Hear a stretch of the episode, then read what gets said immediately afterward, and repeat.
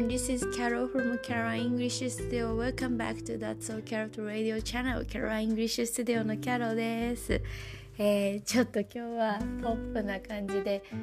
あの、元気にやってみたんですが、いかがでしたでしょうか先日のね、そう先生とお友達の、えー、キャッシーさんの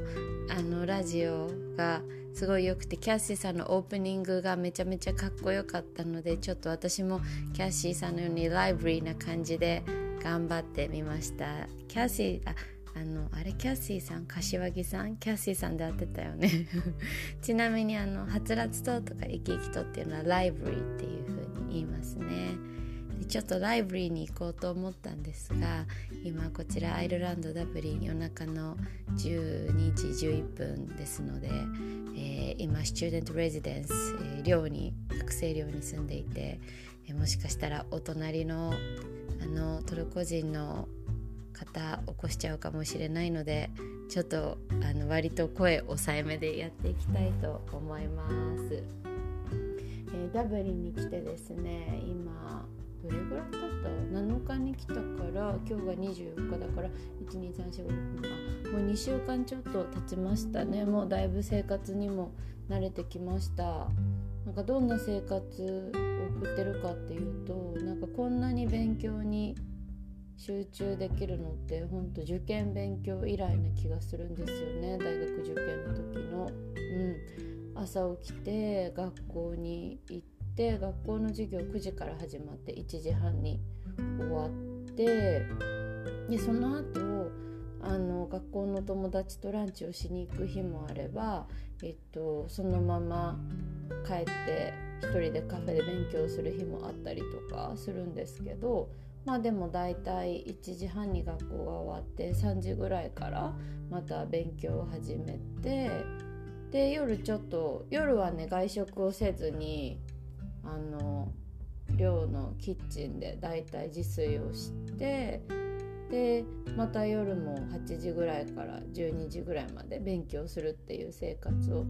送っていてなんかかなり贅沢な日々とっても贅沢な日々を送ってます。で勉強も夜は寮の部屋でやってるんですけどなんかダブリンはあのね可愛いカフェとかおしゃれなカフェがたくさんあるんですよ。なんか犬も歩けば棒に当たるぐらいのノリでえ、ー、とあダブリン歩けばカフェに当たるみたいな なんかそんな感じで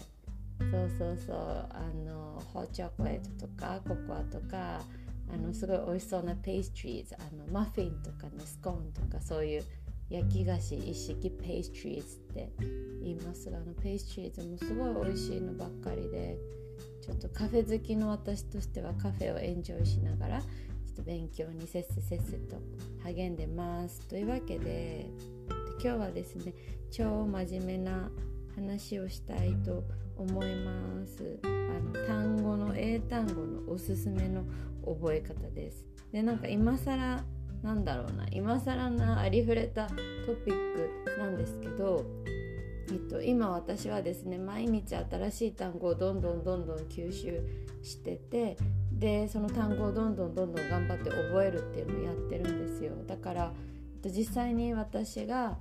英語の授業を受けてでまあ、あのその復習をしながら単語を覚えていく中であこうやったらすごいいいなっていうポイントを感じたポイントがあるのでちょっとそれをせっかくなのでラジオでお伝えをしていきたいと思います。はい。でえっとえっとねうまく話せるかな、えっと、とにかく重要なのはあの会話にこびる。会話にこびることです。で何を言ってるかえっと、私たちの脳って私たちの脳にはなんか会話っていうところがあるんですよね。で会話がその入ってきた情報をこの情報は大事そうだから取っとこうとかこの情報はいらねみたいな感じで仕分けをしていくんですよ。で、えっと、この情報は大事だよって思ったことは記憶に残るしこの情報はいいらねって思われたものはどんどん忘れていくっていう仕組みですね。うんでじゃあ会話がこのどういう理由どういう基準でその覚えた方がいいものと忘れちゃっていいものを選定してるかっていうとこれはその本人とどれぐらい関わりがあるかなんですよね。つまりなんか生命に その生命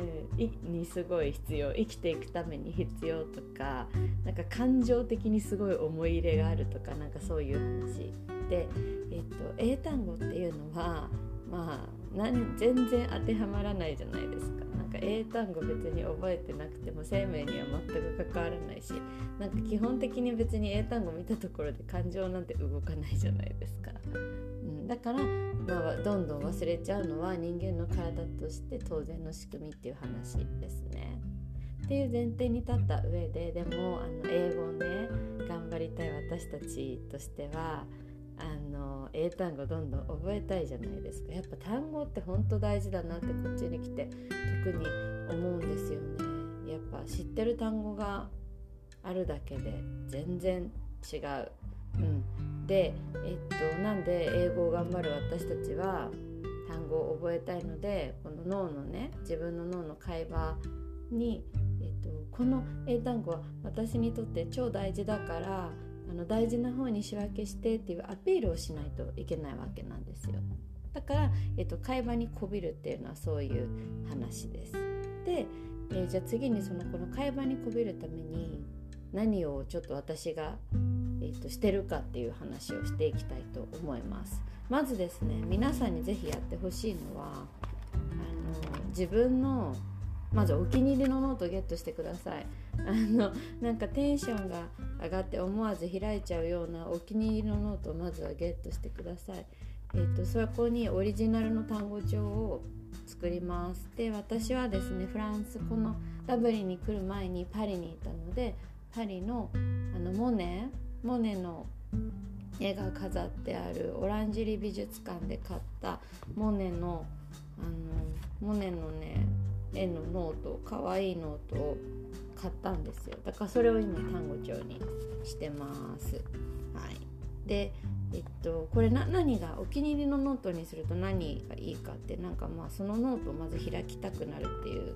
ところがすごい大事。でえっと私はこの単語帳がすごい可愛くて常に手元に置いておきたいので、えっと、さっきとかもこうベッドで頭を乾かしてたんですけどベッドで頭を乾かしながらちょっとその単語帳をパラパラ見たりとかしてましたなんでえっと自分の手元に置いておきたいような好きなデザインとか好きな質感とか好きなサイズのあのノートを用意するっていうことをまずしてほしいなって思います。うん、でえっとオリジナルの単語帳って言っても何も特別なことはなくて私の場合はそのノートをですねあのノートの1ページの真ん中に線を引いて左側に英単語右側に日本語を書いているだけです。で、えっと、そうそう右側に日本語を書くこともあれば英語で意味を説明することもありますね。え、っと例えばなんですけど endurance っていう忍耐力っていう英単語だったら how long you can keep とかねなんかそういうどれぐらいあなたが保てるかみたいなそういう英語の説明をすることもあれば例えば tough love っていうのを学んだんですけどこれ、えっと、身内同士の厳しい愛みたいななんか両親が愛ゆえにお子さんにちょっと厳しくあの当たることタフラブっていうらしいんですけどなんかそうそういうふうに説明を書いたりしてます。うん、でえっとで私が何をしてるかっていうと例えば、えっと、授業で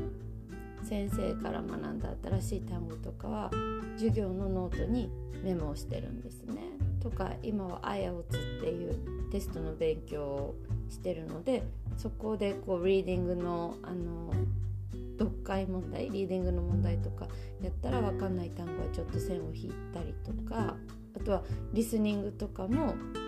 リスニングをまあ一通り解いて答え合わせをする時にそのスクリプトを見てスクリプトの分かんない単語とかに、まあ、線を引いておきますと。でえっと時間がある時っていうか、まあ、別で時間を作ってその授業で習った新しい単語とかそのリーディングの問題とかリスニングの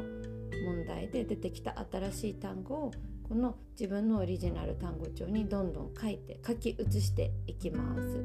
でなんかやっぱりね私は思うんですけど自分の字の方が人って頭に入るんですよ。うん、だから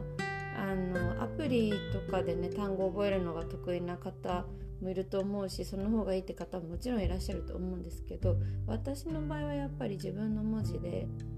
書いてある方が頭に入る感じがします。であとはそのそもそもじゃあ授業で1回先生から習ってあそうなんだって思うじゃないですか。で家に帰ってきて単語帳を開いて授業のノートを開いて授業であった新しい単語をこう書き写してると普通に忘れてるんですよ。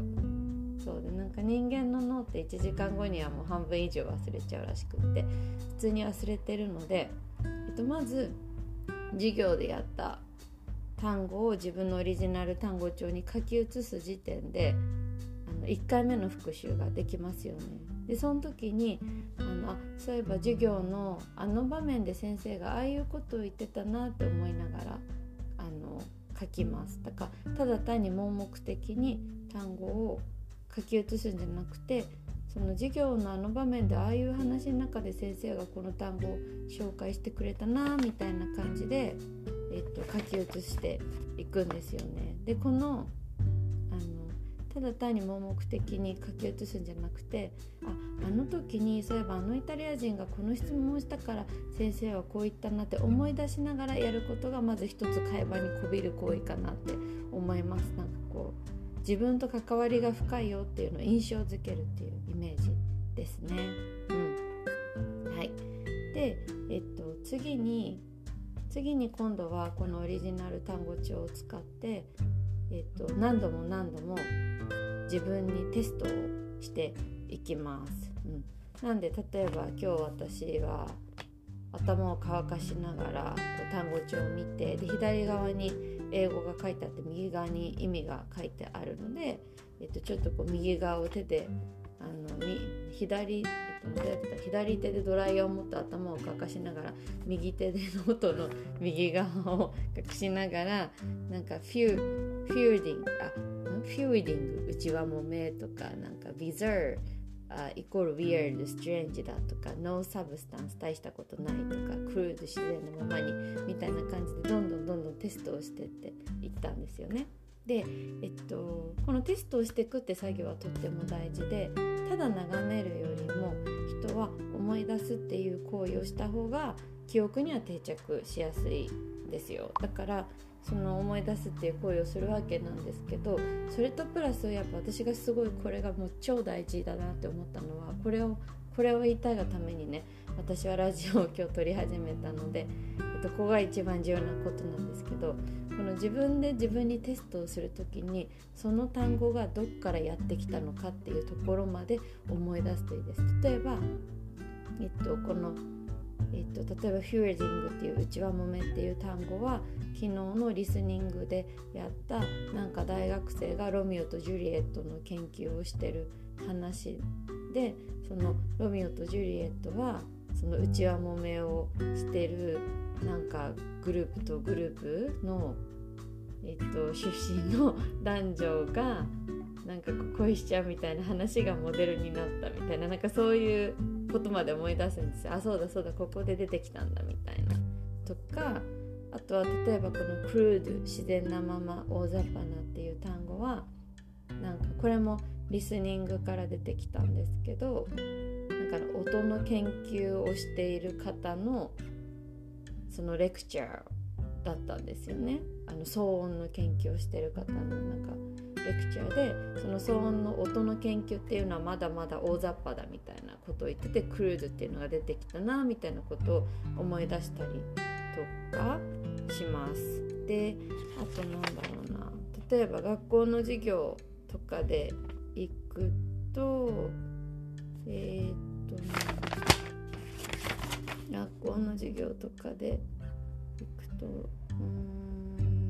かあそうそう例えば get, a, get afraid っていうのを習ったんですけどこれってこうヒヤッとするって意味ですね get afraid でヒヤッとするって意味なんですけどこれは授業で私のお母さんがそのアイルランドで複雑骨折をしちゃったよみたいな話をした時に先生がなんか「Did you get afraid?」って聞いてきてで私が「What do you mean? Do you mean?」って聞いたらこれはねなんか気持ちがファッて上が上がるみたいな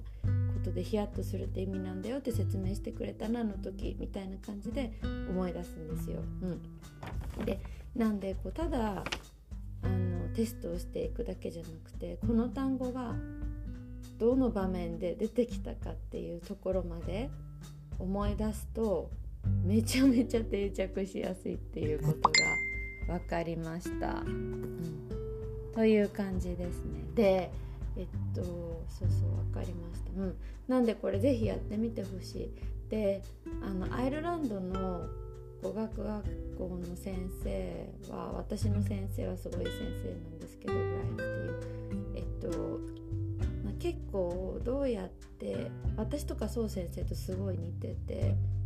どうやったら自分の生徒が英語ができるようになるかっていうことをめちゃめちゃ考えてるタイプの人なんですよ。でいろんなこう研究とかを読んでるらしくってでなんかそこで思ったのはなんかみんなが英語の勉強してる割に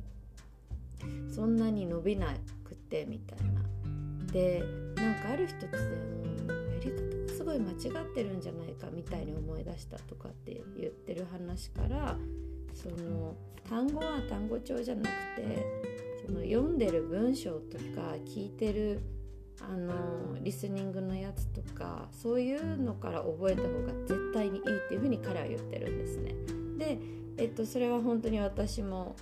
賛成は賛成。ただまあ私は単語帳も大好きなんですよ。なんか効率がいいから単語帳って。なんか単語帳でこうわーってこう覚えたものが実際にそのニュ読んでるニュースとか人との会話の中で出てきてこうエンフォースされるっていうかこうダイジェストされるなんかちょっと消化される感じこう強くあのリマインドされる感じでこうどんどん覚えていくっていうのもすごいあのいい方法だなって思うんで私は単語帳好きだしクライアントさんもやっていただいたりとかしてるんですけど、うん、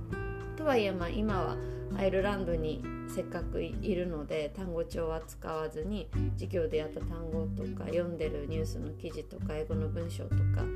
出てきた単語でこうどんどんどんどん覚えてるんですけどそれはそれで本当にいい本当いい方法だなって今実感をしているので、えっと、ぜひですねあの単語を覚えたい皆さんでも英語やってるったら単語やっぱ覚えたいですよね。えっ、とオリジナルの単語帳をぜひ作ってでこう自分の文字で書いてでこうお気に入りのノートなのでこうあのちょっと隙間ちょっと隙間時間にこう見ながらテストをしてってでテストをしていく時にその単語がどこで登場したのかっていうのまで思い出しながら覚えるっていうのをちょっとぜひ試してみてほしいと思います。結構私はこれにね手応えを感じております。というわけでえっとかれこれ18分ぐらい20分ぐらい話してしまいましたがそろそろですねえーと、夜も更けてきましたのであの終わりにしたいと思います。えっとそうですね。あのそう先生もちょっと大変そうなのでまたちょっとあの落ち着いたら2人での録音もしていきたいと思います。ではでは皆さん Have a beautiful day! Bye!